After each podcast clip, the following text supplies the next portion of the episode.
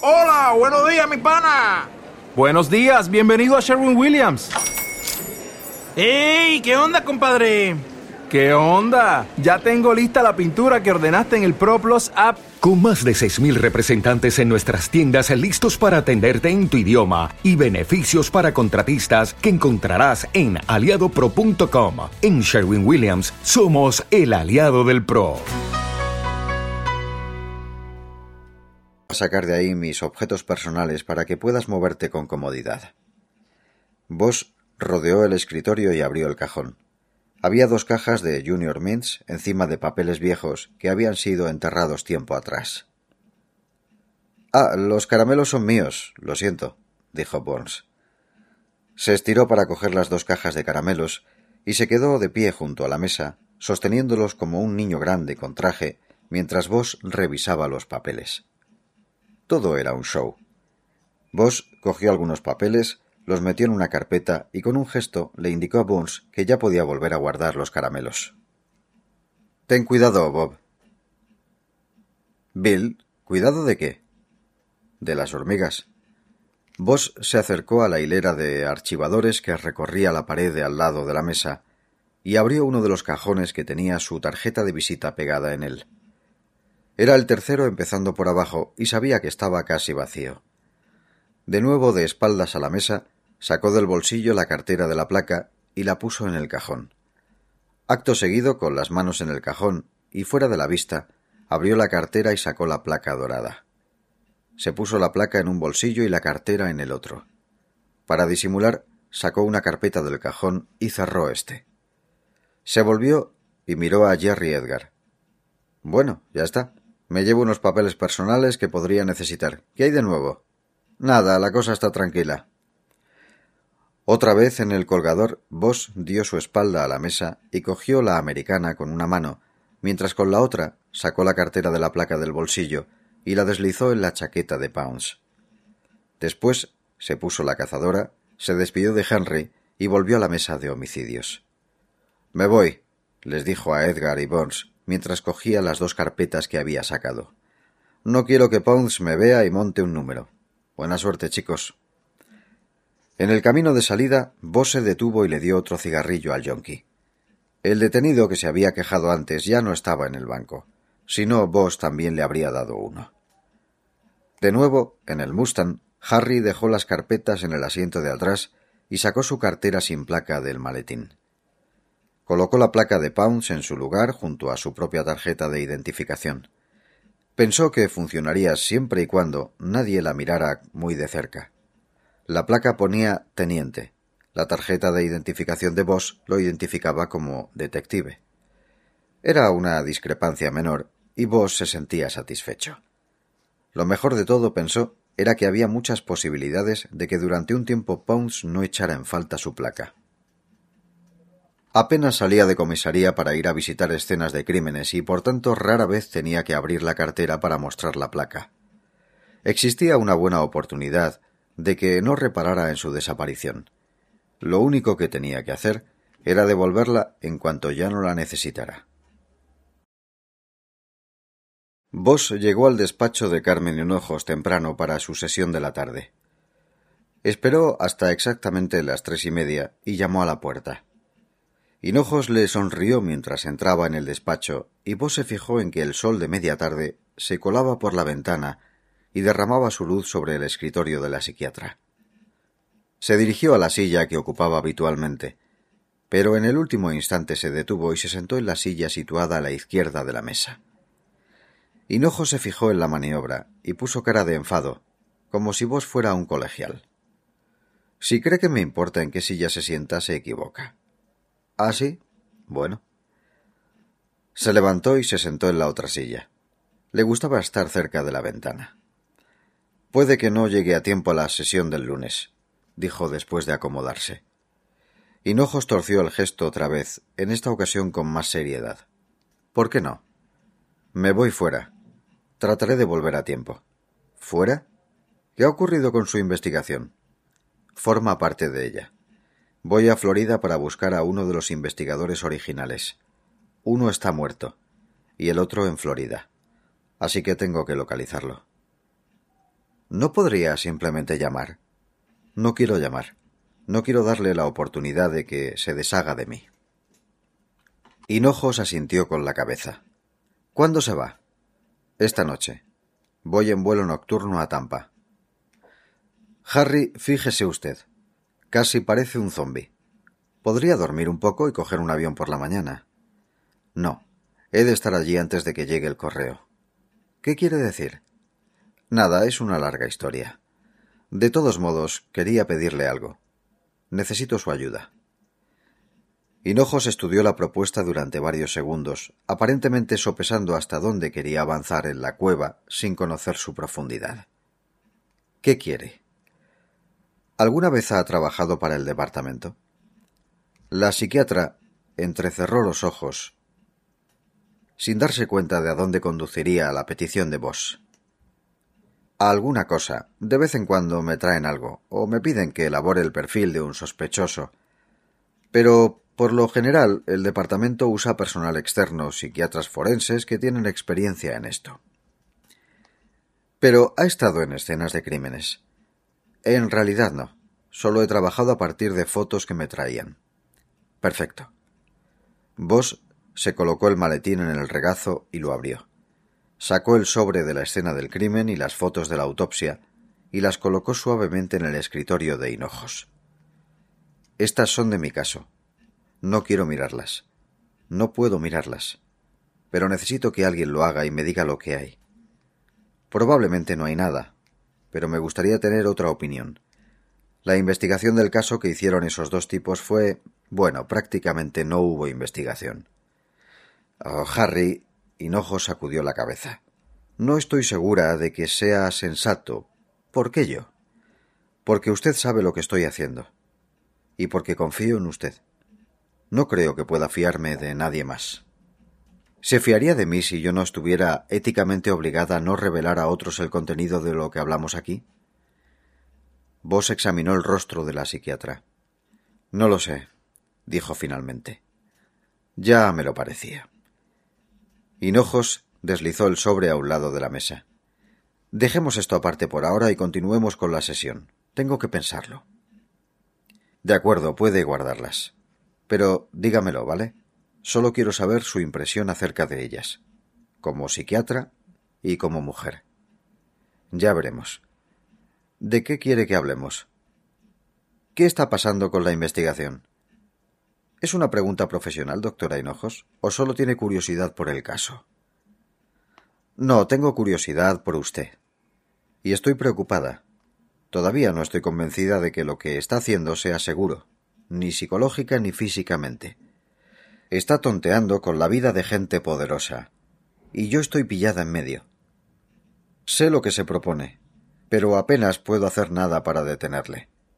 Me temo que me ha engañado. ¿Engañado? Me ha arrastrado a esto. Apuesto a que quería enseñarme estas fotos desde el momento en que me dijo lo que estaba haciendo. Tienes razón. Pero no es ningún engaño. Creía que este era un lugar en el que podía hablar de todo. ¿No es eso lo que dijo? De acuerdo, no me engañó, solo me engatusó. Debería haberlo visto venir. Sigamos adelante. Quiero que hablemos del aspecto emocional de lo que está haciendo. Quiero entender por qué encontrar a ese asesino es tan importante después de tantos años. Debería ser obvio. Hágamelo más obvio. No puedo. No puedo expresarlo con palabras. Lo único que sé es que toda mi vida cambió después de la desaparición de mi madre. No sé cómo habrían sido las cosas si no la hubieran matado, pero todo cambió. ¿Entiende lo que está diciendo y lo que eso significa? Está contemplando su vida en dos partes. La primera parte es con ella, y parece que la ha imbuido de una felicidad que estoy segura de que no siempre estaba presente. La segunda parte es su vida después de ese momento, y reconoce que no ha cubierto las expectativas o que de algún modo no es satisfactoria. Creo que ha sido infeliz durante mucho tiempo, posiblemente durante todo ese tiempo.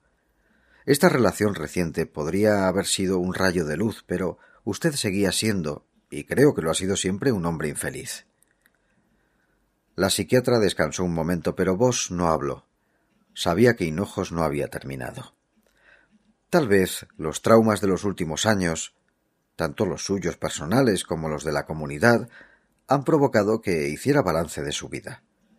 Y me temo que cree, de manera inconsciente o no, que si retrocede y le da cierta forma de justicia a lo que le ocurrió a su madre, enderezará su vida. Y ese es el problema. Pase lo que pase con esta investigación suya, no va a cambiar las cosas. No se pueden cambiar. ¿Me está diciendo que no puedo culpar a lo que ocurrió entonces de lo que soy ahora? No, escúcheme, Harry. Lo único que le estoy diciendo es que usted es la suma de muchas partes, no la suma de una. Es como el dominó. Hay que unir muchas piezas diferentes para llegar al final al lugar en el que está ahora. No salta de la primera ficha a la última. Entonces debería rendirme, dejarlo estar. No estoy diciendo eso, pero me cuesta ver el beneficio emocional o terapéutico que obtendrá con esto. De hecho, creo que existe la posibilidad de que se haga más daño que bien. ¿Tiene algún sentido? Vos se levantó y se acercó a la ventana. Miró a la calle, pero no vio nada. Sintió el calor del sol. Cuando se decidió a hablar, lo hizo sin mirar a hinojos. No sé lo que tiene sentido. Lo único que sé es que a todos los niveles creo que tiene sentido que yo haga esto. De hecho, me siento no sé cuál es la palabra, quizá avergonzado. Me siento avergonzado de no haberlo hecho mucho antes. Han pasado muchos años y yo simplemente lo he dejado estar. Siento que de algún modo la he decepcionado, que me he decepcionado a mí mismo. Eso es compren... ¿Recuerda lo que le dije el primer día? Todos cuentan o no cuenta nadie. Bueno, durante mucho tiempo ella no ha contado, ni para este departamento, ni para esta sociedad, ni siquiera para mí. Hasta que esta semana abrí ese expediente y comprendí que su muerte simplemente había sido apartada. La enterraron igual que la enterré yo. Alguien la aparcó porque no contaba. Lo hicieron porque pudieron. Y entonces, cuando pienso en cuánto tiempo lo he dejado pasar, me da ganas de, no lo sé, simplemente ocultar la cara o algo. Se detuvo, incapaz de expresar con palabras lo que quería decir. Miró a la calle y se fijó en que no había patos en la ventana de la carnicería china. ¿Sabe? dijo. Ella podría ser lo que era, pero a veces siento que yo ni siquiera merecía Supongo que tengo lo que me merezco en la vida. Continuó mirando por la ventana. Pasaron unos segundos hasta que la psiquiatra habló. Supongo que este es el punto en que debería decirle que está siendo demasiado duro consigo mismo. Pero no creo que eso le ayudara mucho. No. ¿Puede volver a sentarse, por favor? Vos hizo lo que le pidieron. Finalmente, después de haberse sentado, sus ojos se encontraron con los de la psiquiatra. Hinojos fue la primera en hablar. Lo que quiero decir es que está mezclando las cosas. Está empezando la casa por el tejado. Si alguien enterró este caso no es culpa suya. En primer lugar, usted no tuvo nada que ver en ello, y en segundo lugar, ni siquiera lo supo hasta que leyó el expediente esta semana. ¿No se da cuenta? ¿Por qué no lo miré antes? No soy ningún novato. Hace veinte años que soy policía. Tendría que haber empezado antes. Tendría que haber estado allí, antes de esto. O sea, ¿qué importa que no conociera los detalles? Sabía que la habían asesinado y que nunca se hizo nada al respecto. Eso era suficiente. Mire, Harry, piense en ello, ¿quiere? Esta noche, en el avión, piénselo un poco. Se ha metido en una búsqueda noble, pero tiene que protegerse para no hacerse daño. La conclusión es que no vale la pena, no merece el precio que podría pagar. ¿No lo vale? Hay un asesino suelto que durante años, durante décadas, ha creído que goza de impunidad. Y yo voy a cambiar eso. No me está entendiendo. No quiero que ninguna persona culpable quede impune, y menos de un asesinato.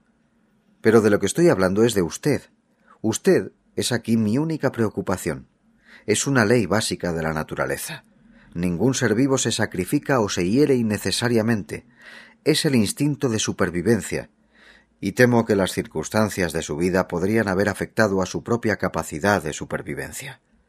podría tirar por la borda ese instinto de supervivencia, despreocuparse de lo que le ocurre emocionalmente, físicamente, en todos los sentidos en esta búsqueda. No quiero verle herido. La psiquiatra se tomó un respiro. Vos no dijo nada. He de decir, continuó Hinojos con voz pausada, que estoy muy nerviosa con esto. Nunca me he encontrado con una situación semejante, y he tratado a muchos policías en los nueve años que llevo aquí. Bueno, tengo una mala noticia para usted. Vos sonrió.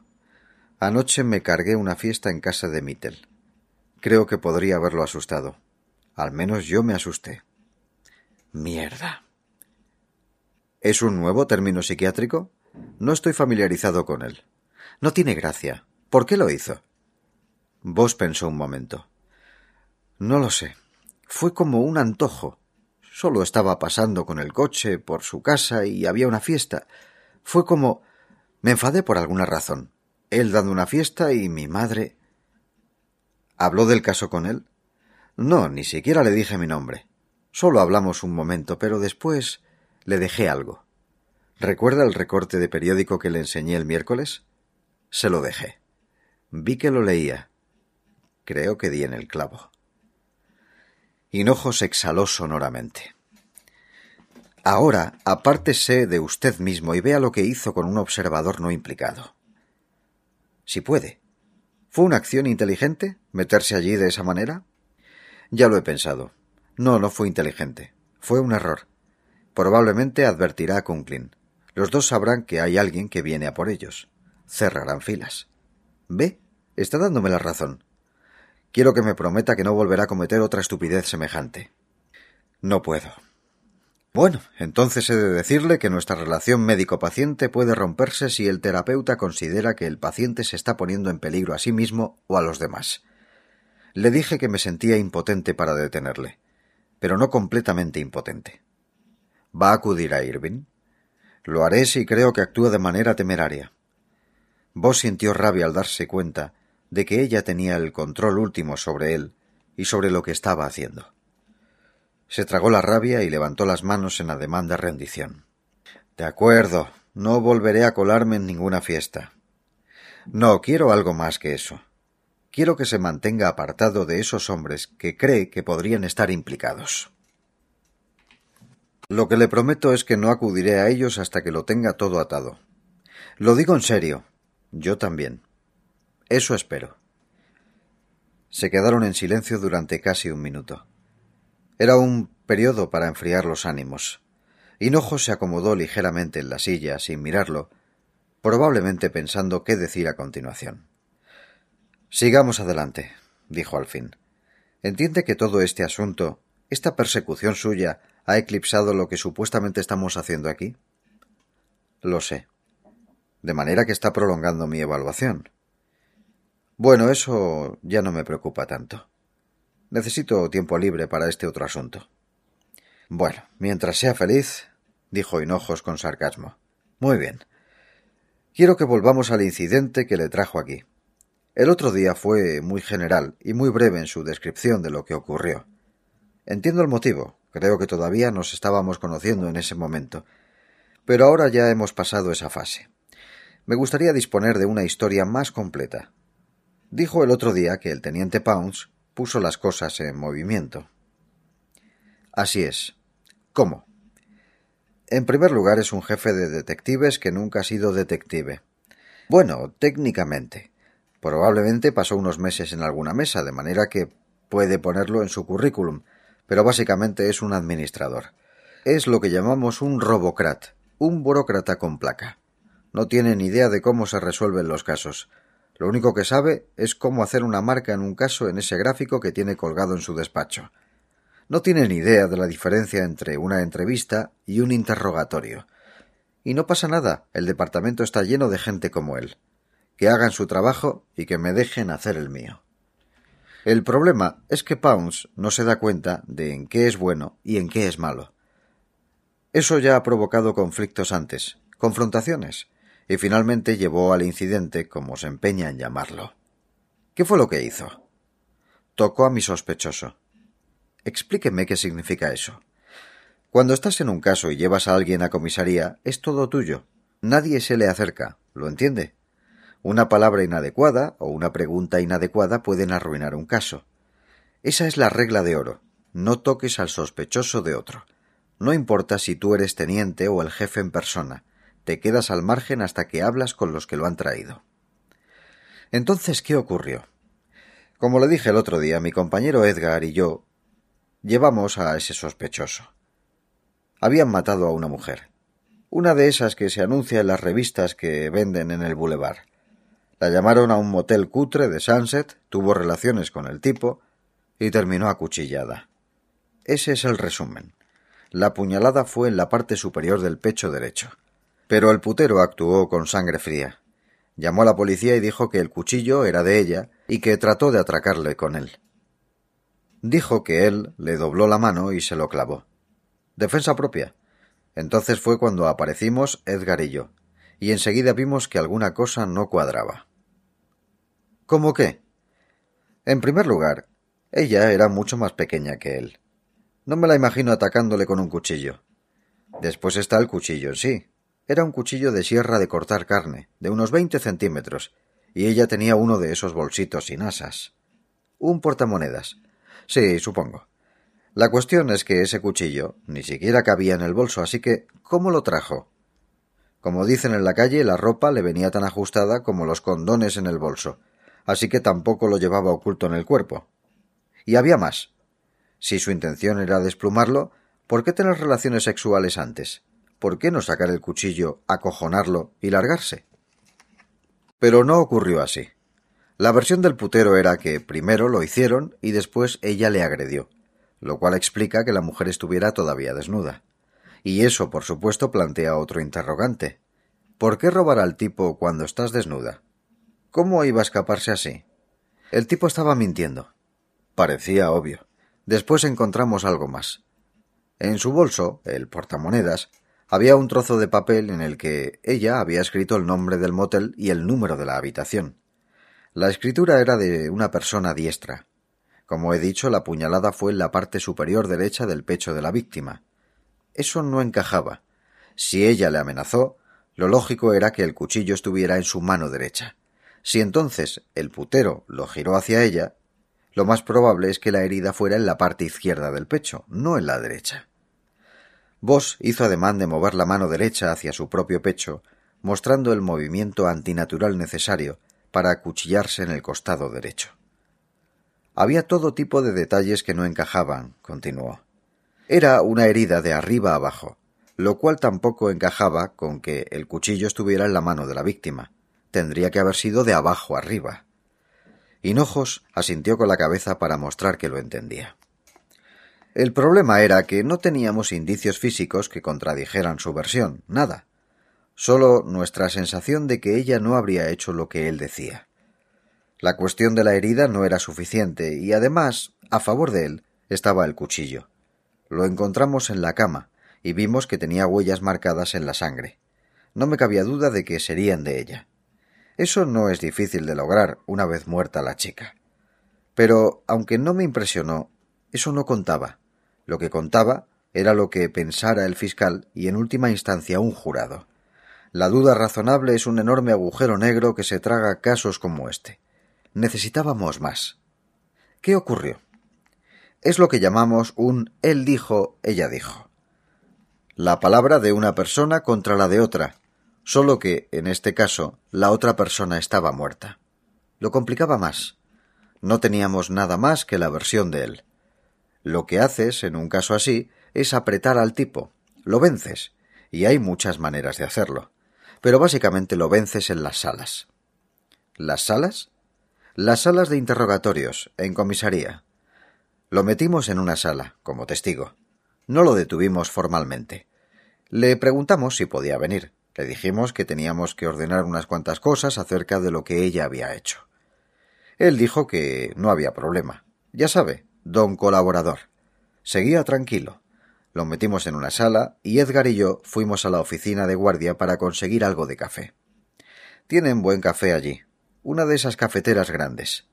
La donó un restaurante que quedó destrozado por el terremoto. Todo el mundo va allí a buscar el café.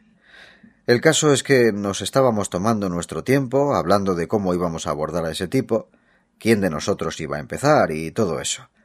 Mientras tanto, el puto Pounce, disculpe, ve al tipo en la sala por la ventanita y entra y le informa. ¿Y qué quiere decir que le informa? Le lee sus derechos. Era nuestro testigo y Pounce, que no tiene ni puta idea de lo que está haciendo, cree que puede entrar ahí y soltarle al tío la perorata. Se cree que nos hemos olvidado, o yo qué sé. Vos miró a Hinojos con el rostro encendido de rabia, pero inmediatamente vio que ella no lo había entendido. ¿No era lo que había que hacer? preguntó la psiquiatra. ¿No se le exige que informen a la gente de sus derechos? Vos tuvo que esforzarse para contener su rabia recordándose que Hinojos, por más que trabajara para el departamento, era una outsider. Sus percepciones de la policía probablemente estaban más basadas en los medios que en la realidad. Deje que le dé una rápida lección de qué es la ley y qué es la realidad. Nosotros, los polis, tenemos la baraja marcada en contra. Lo que la ley Miranda y otras normativas suponen es que tenemos que coger a un tipo que sabemos, o al menos creemos que es culpable, y básicamente decirle Oye, mira, creemos que el Tribunal Supremo y todos los abogados del planeta te aconsejarían que no hablaras con nosotros, pero ¿qué te parece si hablas con nosotros? No funciona. Hay que dar un rodeo, hay que usar la astucia y algún engaño, y hay que ser taimado. Las leyes de los tribunales son como una cuerda por la que has de caminar. Hay que ir con mucho cuidado, pero existe una posibilidad de cruzar al otro lado. Así que cuando algún capullo, que no tiene ni idea, entra y le lee los derechos a tu sospechoso, te arruina el día, por no hablar del caso. Vos se detuvo y estudió a la psiquiatra. Todavía veía su escepticismo. Comprendió que sólo era otra ciudadana que se llevaría un susto de muerte si recibiera una dosis de la realidad de la calle. Cuando le leen los derechos a alguien, se acabó, dijo. Fin. Edgar y yo volvimos de tomar café y el putero está allí sentado y nos suelta que quiere un abogado. Yo digo, ¿qué abogado? ¿Quién está hablando de abogados? Usted es un testigo, no un sospechoso. Y él nos dice que el teniente acaba de leerle sus derechos. En ese momento no supe a quién odiaba más, si a Pounce por haber jodido el caso o a ese tipo por matar a la chica.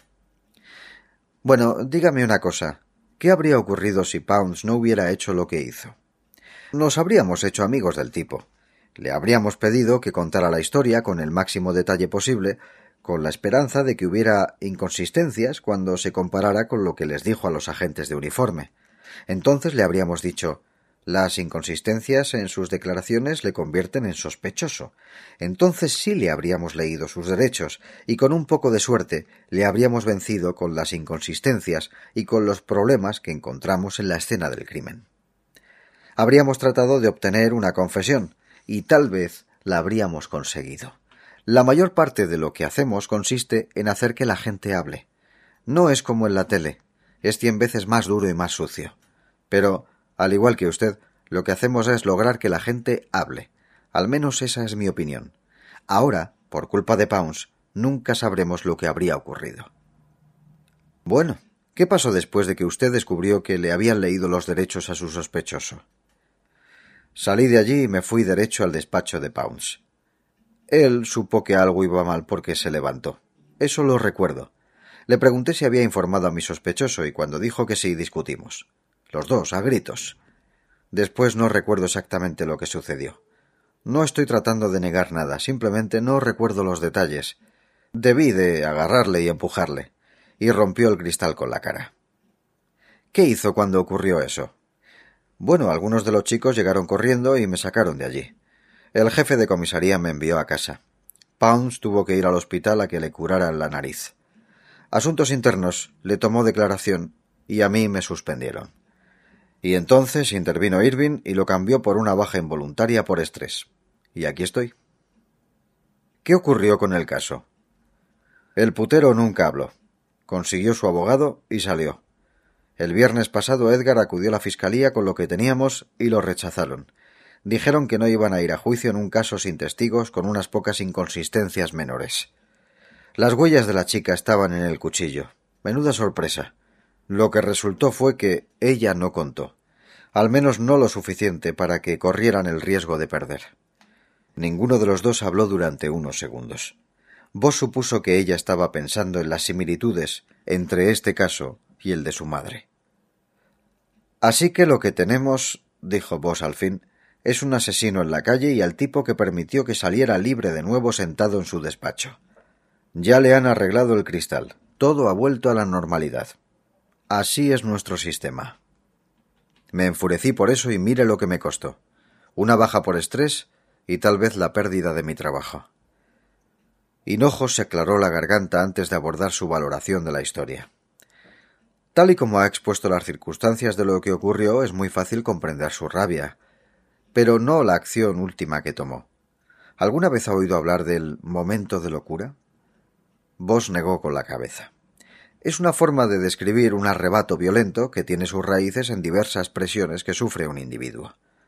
Crece y se desata en un momento, normalmente de manera violenta y con frecuencia contra un objetivo que no es completamente responsable de la presión. Si necesita que diga que Pounds es una víctima inocente, no voy a decirlo. No necesito eso. Solo necesito que examine esta situación y cómo pudo ocurrir. No lo sé. Joder, ocurrió y punto. Cuando agrede físicamente a alguien, ¿no siente que se rebaja al mismo nivel que el hombre que quedó en libertad? Ni de lejos, doctora. Deje que le diga algo. Puede usted mirar todas las partes de mi vida. Puede agregar los terremotos, los incendios, las inundaciones, los disturbios e incluso Vietnam. Pero cuando se trata de mí y de Pounds, en esa sala acristalada nada de eso importaba. Puede llamarlo un momento de locura o como le parezca. A veces el momento es lo único que importa, y en ese momento hice lo que debía. Y si el objetivo de estas sesiones es que comprenda que me equivoqué, olvídelo. Irving me acorraló el otro día en el vestíbulo y me pidió que pensara en escribir una carta de disculpa. A la mierda. Hice lo que debía. Hinojos asintió con la cabeza. Se acomodó en su silla y pareció más incómoda de lo que había estado durante la larga diátriba de Vos. Al final, Hinojos miró su reloj y Vos el de él. Se le había acabado el tiempo. Bueno, dijo Vos, supongo que he hecho retroceder un siglo la causa de la psicoterapia, ¿eh? No, en absoluto.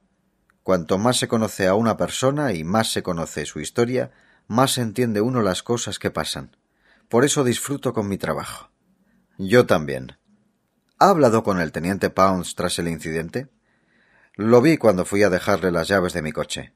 Consiguió que me lo retiraran. Fui a su despacho y casi se puso histérico. Es un hombre muy pequeño y creo que lo sabe. Normalmente lo saben. Vos se inclinó hacia adelante, preparado para levantarse e irse, y se fijó en el sobre que Hinojos había apartado a un lado de la mesa. ¿Y las fotos? Sabía que volvería a sacar el tema. La psiquiatra miró el sobre y torció el gesto. Necesito pensar en ello. A varios niveles. ¿Puedo guardármelas mientras usted se va a Florida? ¿O va a necesitarlas? Puede quedárselas. A las cuatro y cuarenta y cinco de la mañana, hora de California, el avión aterrizó en el Aeropuerto Internacional de Tampa. Voss se apoyó con cara de sueño en la ventanilla de la cabina, observando por primera vez el sol que se alzaba en el cielo de Florida. Mientras el avión rodaba por la pista, se sacó el reloj y movió las manecillas para adelantarlo tres horas. Estuvo tentado de registrarse en el motel más cercano para dormir un poco, pero sabía que no tenía tiempo. Según el mapa de AAA que llevaba consigo, parecía que había al menos dos horas de coche hasta Venice. Es bonito ver un cielo azul. Era la mujer que tenía al lado, en el asiento del pasillo. Estaba inclinada hacia él, mirando a sí mismo por la ventanilla. Rondaría los cuarenta y cinco años, y tenía el pelo prematuramente gris, casi blanco. Habían hablado un poco en la primera parte del vuelo, y vos sabía que no iba de visita, sino que regresaba a Florida. Había estado cinco años en Los Ángeles y ya tenía suficiente. Volvía a casa. Vos no preguntó quién o qué la esperaba allí, pero se había preguntado si ya tenía el pelo cano la primera vez que aterrizó en Los Ángeles, cinco años antes. Sí, contestó Vos. Estos vuelos nocturnos se hacen eternos. No, me refería a la contaminación. Aquí no hay. Vos la miró a ella y luego por la ventanilla, examinando el cielo. Todavía no. Pero la mujer tenía razón. El cielo tenía una tonalidad de azul que él raramente veía en Los Ángeles. Era del color de las piscinas, con nubes blancas hinchadas que flotaban como sueños en las capas altas de la atmósfera. El avión tardó en vaciarse. Vos aguardó hasta el final, se levantó y estiró la espalda para aliviar la tensión. Las vértebras le crujieron como fichas de dominó. Cogió su bolsa de viaje del portaequipajes y salió. En cuanto pisó el suelo para subir al autocar, la humedad le envolvió como una toalla, con un calor como de incubadora. Llegó a la terminal dotada de aire acondicionado y desechó su plan de alquilar un descapotable. Al cabo de media hora estaba en la autovía 257 cruzando la bahía de Tampa en otro Mustang de alquiler. Tenía las ventanillas subidas y el aire acondicionado en marcha, pero seguía sudando porque aún no se había aclimatado a la humedad.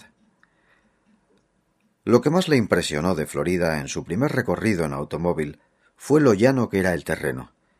Durante cuarenta y cinco minutos no apareció una sola cuesta, hasta que llegaron a la montaña de acero y hormigón llamada Skyway Bridge.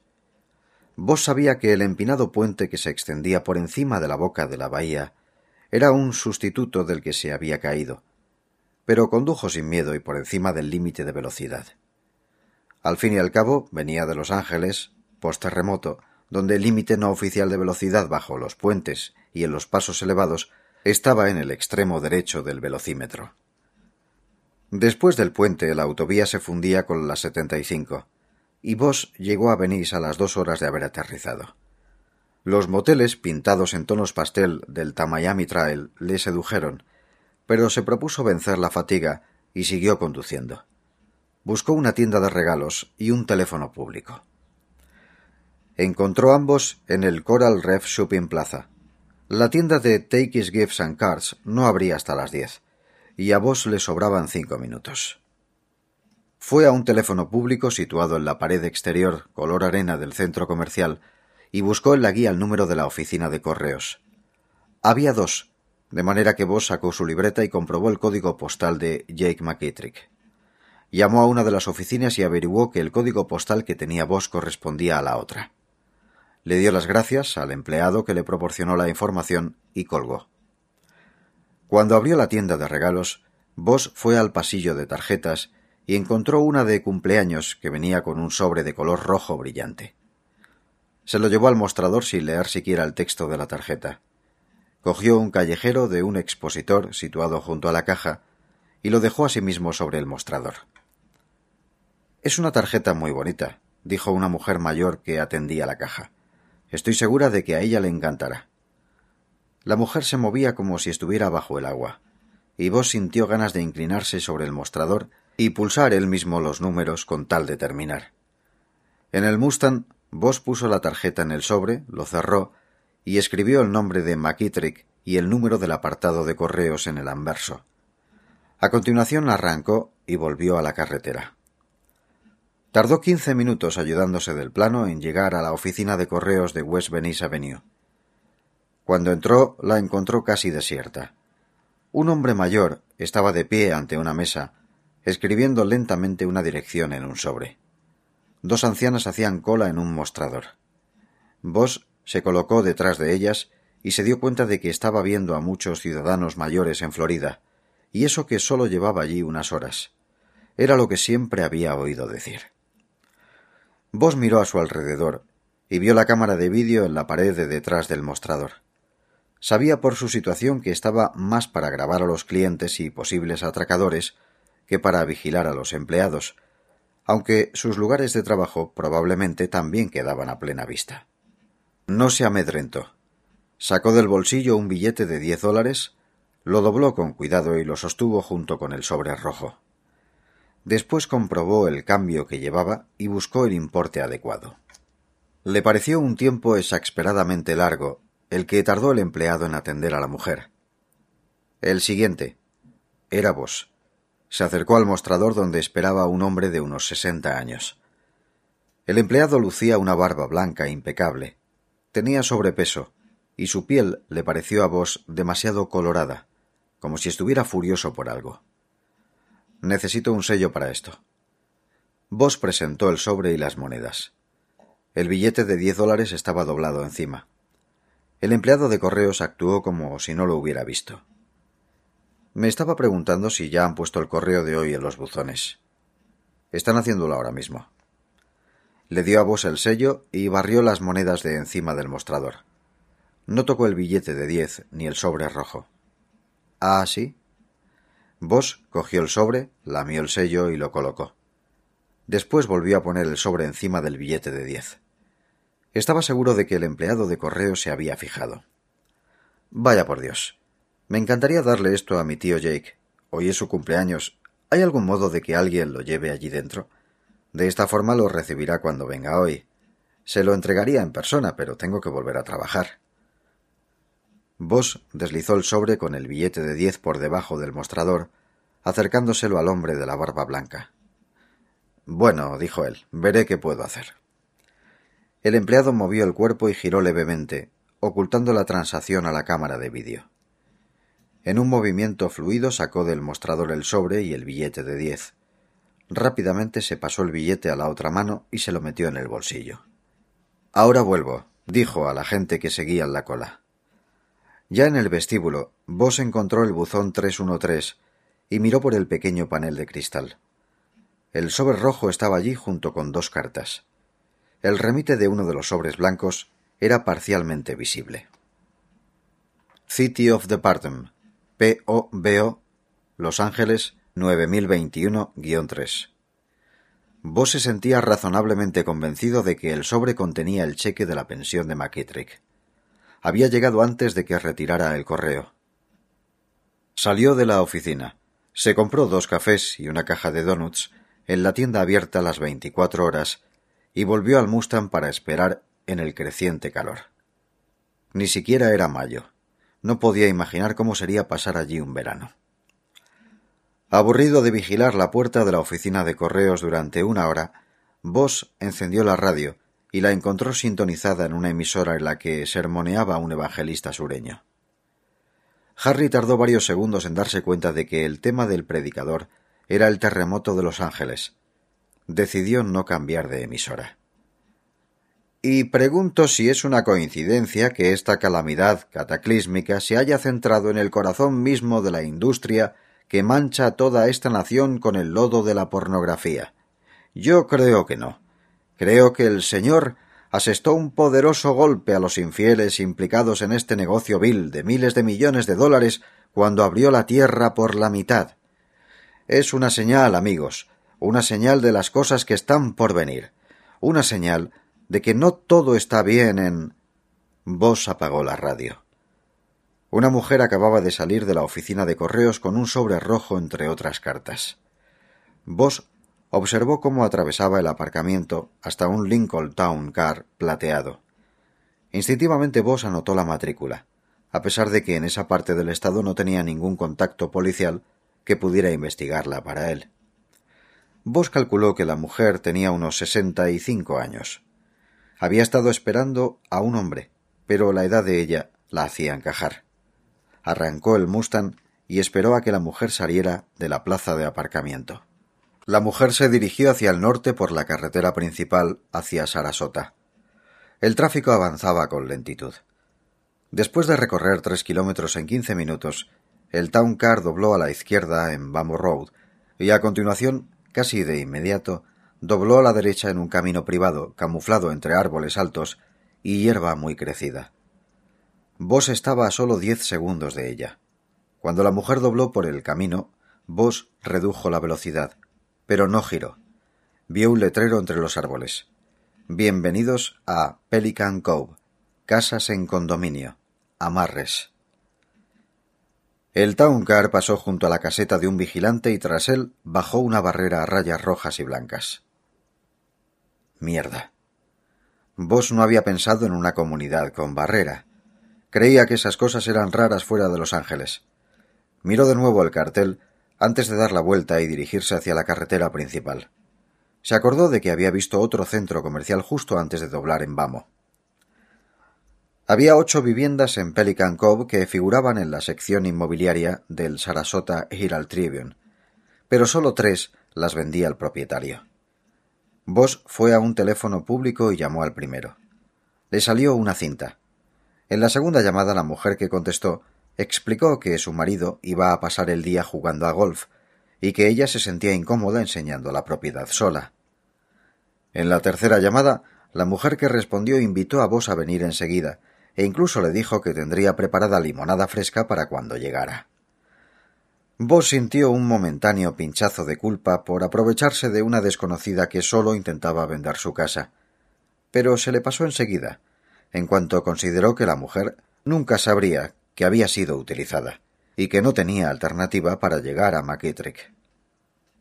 Después de que el vigilante le dejara pasar y le explicara cómo llegar al apartamento de la señora de la limonada, Vos recorrió el complejo densamente arbolado, buscando el town car plateado.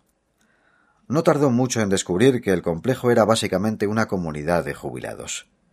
Pasó junto a muchos ancianos en coches o paseando, todos ellos con el pelo blanco y la piel dorada por el sol. Enseguida encontró el town car y comprobó su localización con el plano que le había dado el vigilante. Estaba a punto de hacer una visita de rigor a la mujer de la limonada para evitar sospechas, pero entonces vio otro town car plateado. Supuso que era un vehículo popular entre la tercera edad. Sacó su libreta y comprobó el número de matrícula que había anotado. Ninguno de los dos coches era el que había seguido antes. Siguió conduciendo y finalmente encontró el town car correcto en una casa apartada, en el extremo de la urbanización.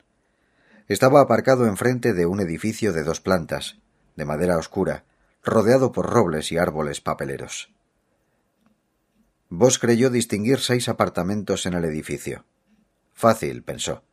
Consultó el plano y volvió a ponerse en camino hacia la señora de la limonada, que ocupaba el segundo piso de un edificio situado en el otro extremo del complejo. Es usted joven, dijo la mujer que abrió la puerta. Vos estuvo a punto de decirle que ella también, pero se mordió la lengua. Aparentaba treinta y tantos, lo cual situaba su nacimiento al menos tres décadas más tarde que el de cualquiera de las personas que vos había visto en la urbanización hasta entonces. Tenía un rostro atractivo y moreno, enmarcado por un cabello que le llegaba a los hombros. Llevaba vaqueros, una camisa Oxford y un chaleco negro con un estampado colorido en la parte delantera. No se había preocupado de maquillarse en exceso, lo cual a vos le gustó. Tenía unos ojos verdes serios que a vos tampoco le desagradaron. Soy Yasmín, ¿Usted es el señor Voss? Sí, Harry. Acabo de llamar. Ha venido deprisa. Estaba cerca.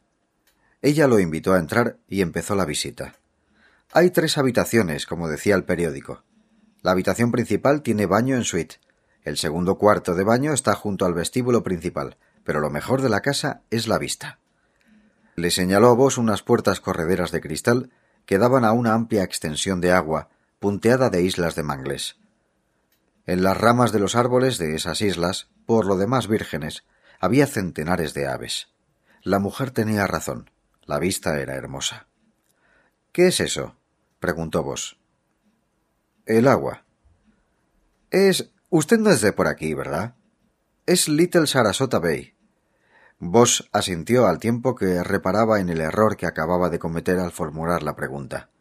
No, no lo soy pero estoy pensando en mudarme. ¿De dónde es? De Los Ángeles.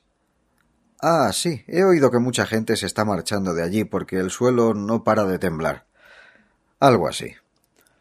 Yasmín lo condujo por un pasillo hasta lo que debería ser la habitación principal. Vos quedó inmediatamente impresionado por cómo la habitación no encajaba con aquella mujer. Era oscura, pesada y vieja un escritorio de caoba con aspecto de pesar una tonelada, mesitas de noche pareadas con lámparas adornadas y con pantalla de brocado. La casa olía a viejo, no podía ser el lugar donde ella dormía.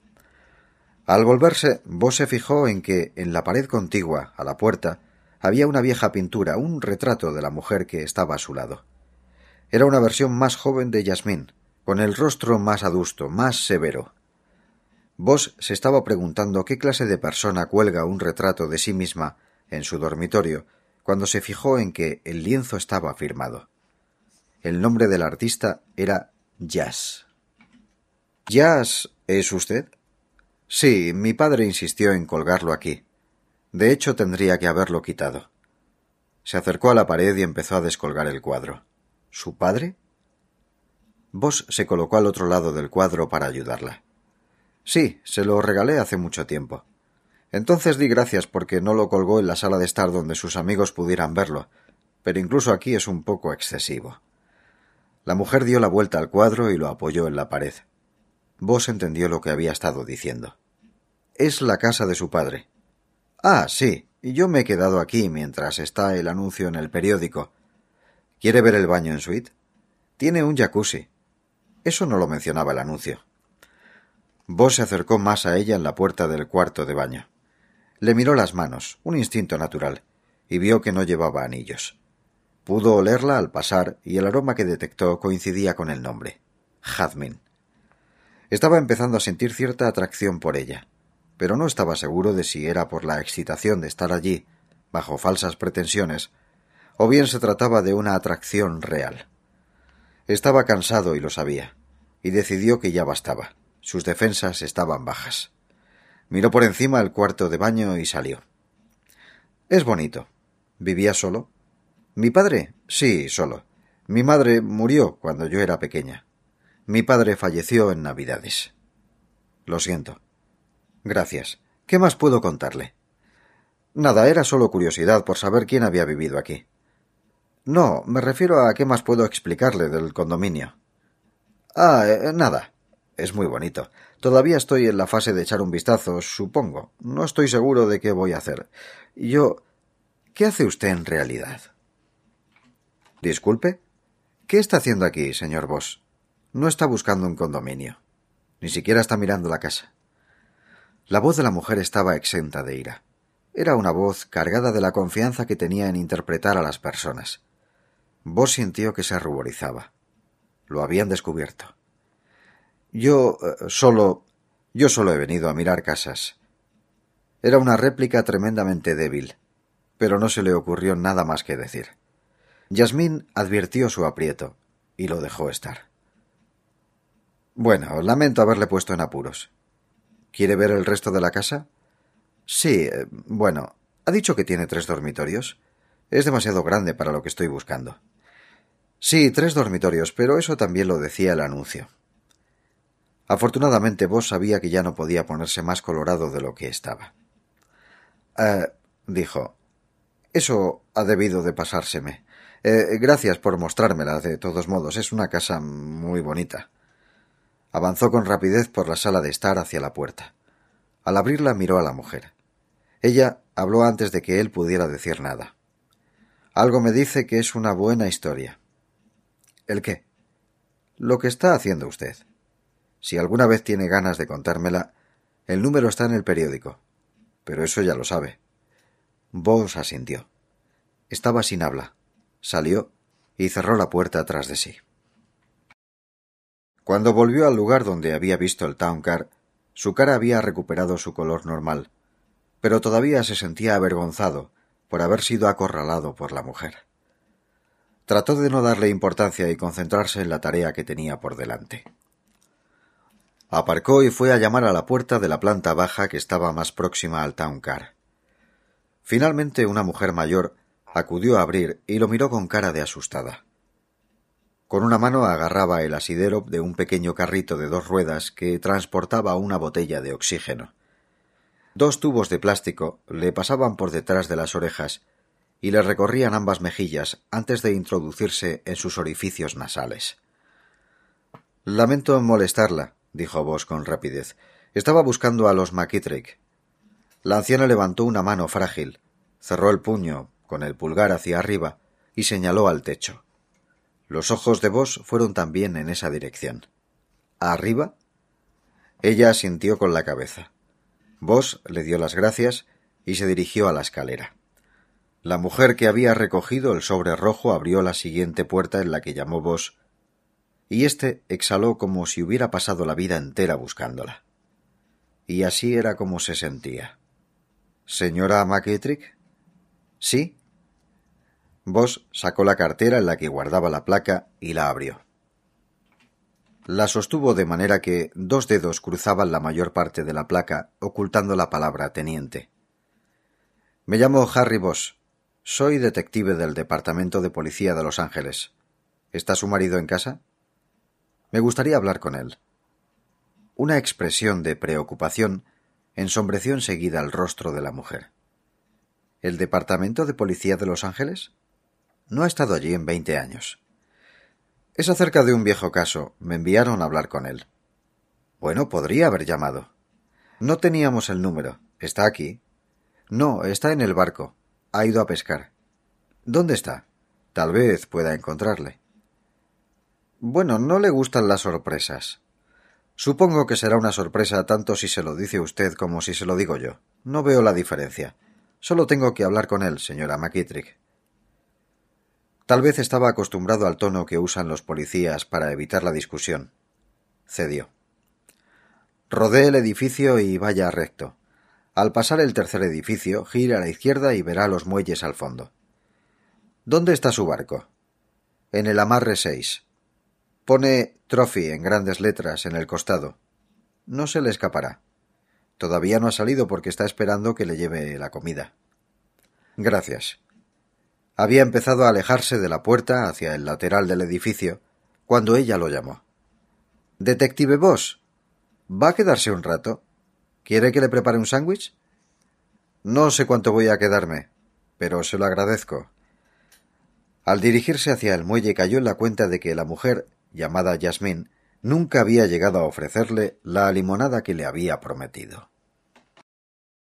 Vos tardó quince minutos en encontrar la pequeña ensenada donde se hallaban los amarres. Una vez logrado eso, McKittrick fue fácil de localizar. Puede que hubiera unos cuarenta barcos en atracaderos, pero solo uno de ellos estaba ocupado. Un hombre con un intenso bronceado que quedaba realzado por el pelo blanco estaba en la popa, doblado sobre el motor fuera de borda. Vos lo examinó al acercarse, pero no vio nada reconocible en él no encajaba con la imagen que vos tenía en su mente del hombre que lo había sacado de la piscina hacía tantos años. La cubierta del motor no estaba puesta, y el hombre estaba haciendo algo con un destornillador. Llevaba unos shorts de color khaki y una camisa blanca de golf que estaba demasiado vieja y manchada para el golf, pero que servía para ir a navegar. El barco tenía unos seis metros de eslora, calculó Vos, y una pequeña cabina cerca de la proa donde estaba el timón. Había cañas de pescar en soportes a ambos costados, dos a babor y dos a estribor. Vos se detuvo junto a la proa del barco a propósito. Quería estar a cierta distancia de McKittrick cuando mostrara la placa. Sonrió. Nunca pensé ver a alguien de homicidios de Hollywood tan lejos de casa, dijo. McKittrick levantó la cabeza pero no mostró sorpresa. No, se equivoca. Esta es mi casa. Cuando estuve allí era cuando estaba lejos. Vos asintió como para decir que le parecía bien, y mostró la placa. La sostuvo del mismo modo que cuando se la había mostrado a la mujer del ex policía. Soy Harry Boss, de Homicidios de Hollywood. Sí, eso he oído. Boss fue el que se mostró sorprendido. No podía pensar en nadie en Los Ángeles que pudiera haber advertido a McKittrick de su llegada. Nadie lo sabía. Solo se lo había contado a Hinojos y no podía concebir que le hubiera traicionado. McKittrick le alivió al hacer un gesto hacia el teléfono móvil que estaba en el salpicadero del barco. Ha llamado mi mujer. Ah. ¿Y bien de qué se trata, detective Boss? Cuando trabajaba allí íbamos por parejas. De ese modo era más seguro. ¿Hay tan poco personal que van solos? En realidad no. Mi compañero está investigando otro viejo caso. Son posibilidades tan remotas que no gastan dinero en enviar a dos. Supongo que me lo va a explicar. Sí, de hecho iba a hacerlo. ¿Le importa que suba a bordo? Adelante. Estoy arreglando esto para salir en cuanto llegue la mujer con la comida. Vos empezó a caminar por el muelle hasta llegar junto al barco de McKittrick. Después bajó a la nave. Esta se bamboleó en el agua con el peso añadido, pero después se enderezó. McKittrick cogió la cubierta del motor y empezó a colocarla. Vos se sentía fuera de lugar. Llevaba zapatos de calle y tejanos negros, una camiseta verde del ejército y una americana ligera negra. Y todavía tenía calor. Se quitó la americana y la dobló encima de una de las dos sillas que había en el puente de mando. ¿Qué va a pescar? Lo que pique. ¿Y usted? Miró directamente a vos cuando lo preguntó, y Harry vio que sus ojos eran marrones como el cristal de las botellas de cerveza. Bueno, ha oído hablar del terremoto, supongo. Claro, ¿quién no? Mire, yo he pasado por terremotos y huracanes, y le digo que al menos un huracán lo ves venir. Por ejemplo, Andrew trajo un montón de devastación, pero imagine la que habría causado si nadie hubiera sabido que iba a golpear. Eso es lo que pasa con los terremotos. A vos le costó unos segundos situar el Andrew, el huracán que había azotado la costa del sur de Florida un par de años antes. Resultaba difícil seguir la pista de tantos desastres como se producían en el mundo. Ya había bastantes solo en Los Ángeles. Miró a través de la ensenada y vio que un pez saltaba, y al volver a caer creaba una estampida de saltos entre los otros ejemplares del cardumen. Miró a McKittrick y estaba a punto de avisarle cuando se dio cuenta de que era algo que probablemente veía todos los días de su vida. ¿Cuándo se fue de Los Ángeles? Hace veintiún años. Cumplí con mis veinte y adiós. Puede guardarse Los Ángeles, vos. Mierda, estuve allí en el terremoto de Silmar, en el sesenta y uno. Derribó un hospital y un par de autovías. Entonces vivíamos en Tujunga, a pocos kilómetros del epicentro. Ese nunca lo olvidaré. Era como un combate entre Dios y el diablo, y tú estabas allí con ellos haciendo de árbitro. Maldita sea. Bueno, ¿qué tiene que ver el terremoto con todo esto? Verá, es un fenómeno bastante extraño, pero el índice de asesinatos ha caído. La gente se ha vuelto más cívica, supongo. Nosotros. Quizá ya no queda nada por lo que merezca la pena matar. Puede ser, el caso es que normalmente tenemos entre setenta y ochenta asesinatos al año en la división. No sé cómo era cuando usted. Teníamos menos de la mitad. Fácil. Bueno, este año estamos por debajo de la media. Eso nos ha dado tiempo para revisar algunos de los casos antiguos. A cada uno le ha tocado una parte. Uno de los que me han tocado a mí tenía su nombre. Supongo que sabe que su compañero de entonces falleció y ¿Eno está muerto? Maldición, no lo sabía. Pensé que me habría enterado. No es que hubiera importado demasiado. Sí, está muerto. Su mujer recibe los cheques de la pensión. Lamento que no lo supiera. No pasa nada. Eno y yo, bueno, éramos compañeros, nada más. El caso es que estoy aquí porque usted está vivo y él no. ¿Cuál es el caso? Marjorie Lowe. Vos esperó la reacción del rostro de McKittrick, pero no percibió ninguna. ¿Lo recuerda? La encontraron en el cubo de basura de un callejón cerca de. cerca de Vista, detrás de Hollywood Boulevard, entre Vista y Gower. Los recuerdo todos, vos. Resueltos o no. Recuerdo todos y cada uno de ellos. Pero no me recuerda a mí, pensó vos, aunque no lo dijo. Sí, es ese, Entrevista y Gover. ¿Qué pasa? Nunca se resolvió. Eh, ya lo sé, dijo McKittrick, levantando la voz. Trabajé en sesenta y tres casos en los siete años que pasé en homicidios. Trabajé en Hollywood, Wilshire y en robos y homicidios. Resolví cincuenta y seis. A ver quién lo supera. Hoy en día tienen suerte si resuelven la mitad. Apostaría ciegas contra usted. Y ganaría. Es un buen récord. No se trata de usted, Jake. Se trata del caso. No me llame Jake. No le conozco. No le he visto en mi vida. Yo. Espere un momento. Vos lo miró asombrado de que pudiera haberse acordado de la piscina de McLaren. Pero entonces se dio cuenta de que McKittrick se había detenido porque su mujer se aproximaba por el muelle con una nevera de plástico en la mano. McKittrick aguardó en silencio hasta que la mujer dejó la nevera en el suelo cerca del barco y él la subió a bordo. Ah, detective Boss, va a pasar mucho calor vestido así, dijo la señora McKittrick. ¿Quiere que vaya a casa y le baje unos shorts de Jake y una camiseta? Vos miró a McKittrick y después a la mujer. No, gracias, señora. Va a ir a pescar, ¿no? Bueno, no me han invitado y. Oh, Jake, invítalo a pescar. Siempre estás buscando a alguien que te acompañe. Además, así podrás ponerte al día de todas esas historias truculentas que tanto te gustaban en Hollywood. McKittrick levantó la cabeza para mirar a su mujer, y Vos vio que pugnaba por no perder los nervios. Consiguió controlarse. Mary, gracias por los sándwiches, dijo McKittrick con calma. ¿Ahora puedes subir a casa y dejarnos solos? Ella lo miró con ceño y sacudió la cabeza como si McKittrick fuera un niño malcriado. La mujer regresó por donde había venido sin decir una palabra más. Los dos hombres que quedaron en el barco dejaron pasar unos segundos antes de que vos hablara y tratara de reconducir la situación. Mire, no he venido por ninguna otra razón que no sea la de plantearle algunas preguntas sobre el caso. No estoy tratando de sugerir que hubiera nada malo con la forma en que se llevó. Solo estoy echando otro vistazo, eso es todo. Se le olvida algo. ¿Qué? Que es un mentiroso.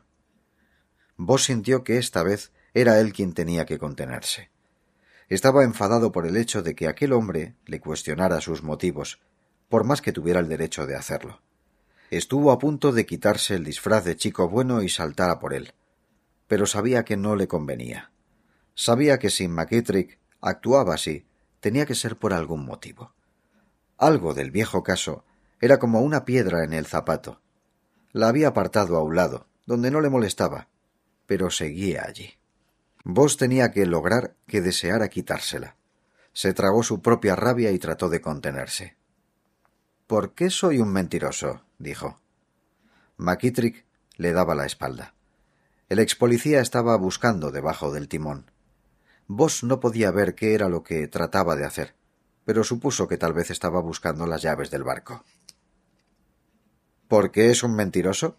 respondió McKittrick al darse la vuelta. Le diré por qué. Porque viene aquí sacando esa placa de mierda, cuando los dos sabemos que no tiene placa. McKittrick estaba apuntando a vos con una vereta de calibre 22. Era pequeña, pero serviría a esa distancia, y vos tenía que asumir que McKittrick sabía usarla. Joder, tío, ¿qué pasa? No tenía ningún problema hasta que has aparecido tú. Vos levantó las manos a la altura del pecho, adoptando una posición no amenazadora. Cálmate. Cálmate tú. Baja las manos, joder. Quiero volver a ver esa placa. Sácala y tírala aquí. Despacio. Vos obedeció tratando permanentemente de mirar por los muelles sin girar el cuello más de unos centímetros. No vio a nadie. Estaba solo y desarmado. Tiró la cartera de la placa encubierta cerca de los pies de McKittrick. Ahora quiero que rodees el puente hasta la proa. Apóyate en la barandilla de proa, donde pueda verte. Sabía que algún día alguien querría joderme. Te has equivocado de persona y de día. Vos hizo lo que le ordenaron y se acercó a la proa. Se agarró de la barandilla para mantener el equilibrio y se volvió para enfrentarse a su captor. Sin apartar la mirada de vos, McKittrick se dobló recogió la cartera. Después fue al puente de mando y dejó la pistola encima de la consola. Vos sabía que si intentaba algún movimiento, McKittrick llegaría antes. Este se agachó para accionar algo y el motor arrancó. ¿Qué estás haciendo, McKittrick? Ah, ahora es McKittrick. ¿Qué ha pasado con el amistoso Jake? Bueno, vamos a ir a pescar. ¿Querías pescar? Eso es lo que haremos. Si tratas de saltar te dispararé en el agua. No me importa. No voy a ninguna parte, cálmate. Ahora agáchate y desata el cabo de esa cornamusa. Tírala al muelle. Cuando vos hubo terminado de cumplir la orden, McKittrick levantó la pistola y retrocedió tres pasos hacia la popa, desató el otro cabo y desatracó el barco. Volvió al timón y puso suavemente el barco en marcha atrás. El yate se alejó del amarre. McKittrick viró y empezaron a moverse a través de la ensenada hacia la boca del canal. Vos sentía que la cálida brisa salina le secaba el sudor en la piel. Decidió que saltaría en cuanto llegaran a mar abierto, o donde hubiera otros barcos con gente a bordo. Me sorprende que no vayas armado. ¿Qué clase de tipo dice que es un poli y luego va desarmado? Soy Polly, McKittrick. Deja que me explique. No hace falta que lo hagas, muchacho, ya lo sé. Lo sé todo de ti. McKittrick abrió la cartera con la placa y vos vio que examinaba la tarjeta de identificación y la placa dorada del teniente. La lanzó a la consola. ¿Qué sabes de mí, McKittrick? No te preocupes. Todavía me quedan algunos dientes, vos, y también me quedan algunos amigos en el departamento. Después de que me avisó mi mujer hice una llamada. A uno de mis amigos. ¿Te conoce? Estás de baja, vos. Involuntaria. Así que no sé a qué viene esa historia sobre terremotos que me has soltado. Me hace pensar que has cogido un trabajo por libre mientras estás de baja. Te equivocas. Sí, bueno, ya lo veremos. Cuando estemos en mar abierto, vas a decirme quién te ha mandado o serás comida para los peces. Tú eliges. Nadie me ha enviado. He venido solo. McKittrick golpeó con la palma la bola roja de la palanca del acelerador y el barco saltó hacia adelante. La proa se levantó y Vos se agarró a la barandilla para no perder el equilibrio. Mentira. dijo McKittrick por encima del ruido del motor. Eres un farsante. Has mentido antes y mientes ahora. Escúchame, gritó Vos. Dices que lo recuerdas todo del caso. Lo hago, maldita sea, no puedo olvidarlo. Para el motor. McKittrick tiró hacia sí de la palanca. El barco se niveló y el ruido se redujo. En el caso de Marjorie Lowe te tocó el trabajo sucio. ¿Lo recuerdas? ¿Recuerdas a qué llamamos el trabajo sucio? Tenías que avisar al familiar más próximo. Tuviste que decírselo al niño. En McLaren. Eso estaba en los informes, vos, así que. Se detuvo y miró a vos durante un largo momento. Entonces abrió la cartera de la placa y leyó el nombre. Volvió a mirar a vos. Recuerdo ese nombre. La piscina. Tú eres el niño. Yo soy el niño.